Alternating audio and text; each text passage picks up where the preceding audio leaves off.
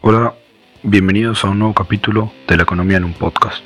Hoy vamos a ver el rol del Estado desde un punto de vista del liberalismo clásico. Empecemos.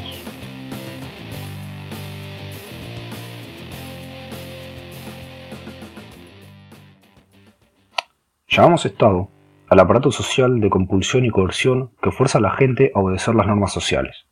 Las normas conforme a las cuales procede el Estado se llama derecho, y los órganos que se ocupan de hacer funcionar el aparato coercitivo constituyen el gobierno.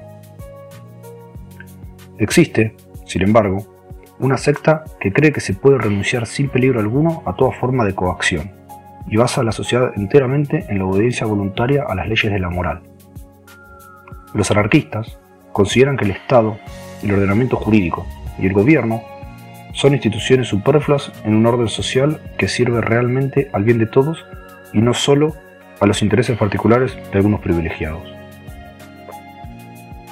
El liberalismo no es anarquismo, ni tiene nada que ver con el anarquismo. El liberal comprende con toda claridad que sin el uso de la coerción el orden social estaría en peligro, y que tras las reglas que es necesario observar para asegurar la libre cooperación entre los hombres, debe existir la amenaza de la violencia si no se quiere que cada individuo pueda destruir toda la estructura social. Hay que estar en condiciones de forzar con la violencia a respetar las normas de la convivencia social a quien no quiere respetar la vida, la salud, la libertad personal o la propiedad privada de los demás. Tales son las funciones que la doctrina liberal atribuye al Estado, la protección de la propiedad, de la libertad y de la paz. Si se piensa que no es conveniente confiar al Estado la función de gestionar los ferrocarriles, los hoteles o los aeropuertos, no por ello se es enemigo del Estado. Como tampoco se puede llamar enemigo del ácido sulfúrico al que piense que, por más útil que pueda ser para diversos fines, no es en absoluto adecuado para beberlo o para lavarse las manos. Es incorrecto circunscribir la posición del liberalismo respecto al Estado a la voluntad de delimitar su esfera de posibles intervenciones y el rechazo en principio, de un papel activo suyo en la vida económica. Tal interpretación carece totalmente de fundamento. La posición del liberalismo respecto a las funciones del Estado deriva automáticamente de su defensa de la propiedad privada de los medios de producción. Quien es favorable a esta no puede naturalmente querer la propiedad colectiva, es decir, no puede querer que sea el gobierno quien disponga de ella en vez de los propietarios particulares es la reivindicación de la propiedad privada de los medios de producción, se halla ya implícita, por tanto, una rigurosa delimitación de las funciones atribuidas al Estado. Los límites de la actividad del gobierno. Según la concepción liberal, la función del aparato estatal consiste única y exclusivamente en garantizar la protección de la vida, la salud, la libertad y la propiedad privada contra todo ataque violento. Todo lo que vaya más allá de esto está mal. Un gobierno que en lugar de cumplir su función, llegara a su vez a atentar contra la vida, la salud, la libertad y la propiedad privada, sería naturalmente un pésimo gobierno. Sin embargo, como afirma Jacob Burckhardt, el poder es malo en sí mismo, al margen de quien lo ejerce. Tiende a corromper a quienes lo ejercen e induce a hacer de él un mal uso no solo los soberanos absolutos, sino también las masas, que en democracia son soberanas. Tienen una tendencia demasiado fácil a excederse.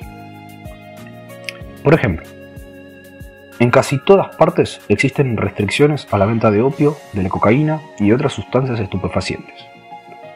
Se piensa, por lo general, que en una de las funciones del Poder Legislativo y de la Administración consiste en defender al individuo de sí mismo, incluso aquellos que por lo general tienen serias dudas sobre la extensión del área de actividad del gobierno, consideran absolutamente justo que en este campo la libertad del individuo sea limitada, y piensan que solo por un ciego doctrinarismo se puede ser contrarios a previsiones de esta clase.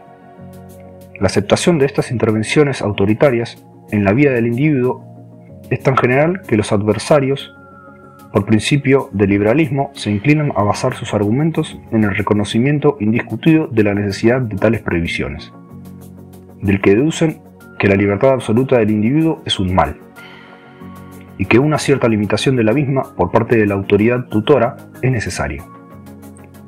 La cuestión no es si las autoridades pueden imponer restricciones a la libertad del individuo, sino solo hasta qué punto puede llegar tal limitación. Sobre el hecho de que todas estas drogas son perjudiciales para la salud, no merece la pena gastar ni una sola palabra. Un hecho es cierto, que el alcoholismo, la adicción a la cocaína y la morfina son enemigos terribles de la vida, del hombre, de su salud y de su capacidad de trabajar. Y por tanto, quien razona en términos utilitarios dirá siempre que son vicios. Pero eso está lejos de demostrar la necesidad de que la autoridad intervenga con prohibiciones comerciales para reprimir estos vicios. Ni se ha demostrado en absoluto que la intervención de la autoridad sea apropiada para reprimir realmente estos vicios. A quien está convencido de que la tolerancia o la excesiva indulgencia para con estos venenos es perniciosa, no se lo impide vivir con moderación y templanza. El verdadero y único problema consiste en establecer si los adversarios convencidos del consumo de drogas nocivas tienen derecho a impedir coactivamente su consumo a quienes no son de su opinión y no tienen la fuerza de voluntad suficiente para abstenerse y para llevar una vida moderada. Se trata de un problema que no puede afrontarse considerando exclusivamente el alcoholismo, la adicción a la morfina y la cocaína, que todas las personas sensatas reconocen como algo peligroso. En efecto, si en principio se concede a la mayoría de los ciudadanos de un Estado el derecho a prescribir a una minoría el modo en que deben vivir, entonces no es posible detenerse en el consumo de alcohol, de morfina, opio, cocaína y otras drogas semejantes. ¿Por qué lo que es aplicable a estas drogas no debe serlo también a la nicotina, al café y a otras drogas semejantes? ¿Por qué entonces el Estado no debe prescribir qué alimentos son los que hay que consumir y cuáles hay que evitar por ser nocivos? ¿Y todo lo que puede fomentar malas costumbres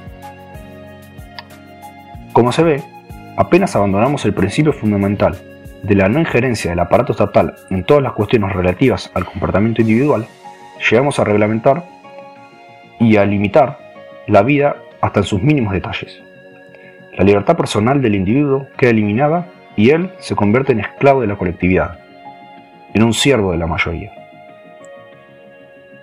Todos los progresos de la humanidad se han realizado siempre del mismo modo una pequeña minoría que empieza a separarse de las ideas y los usos de la mayoría hasta que su ejemplo impele a los demás a aceptar la innovación.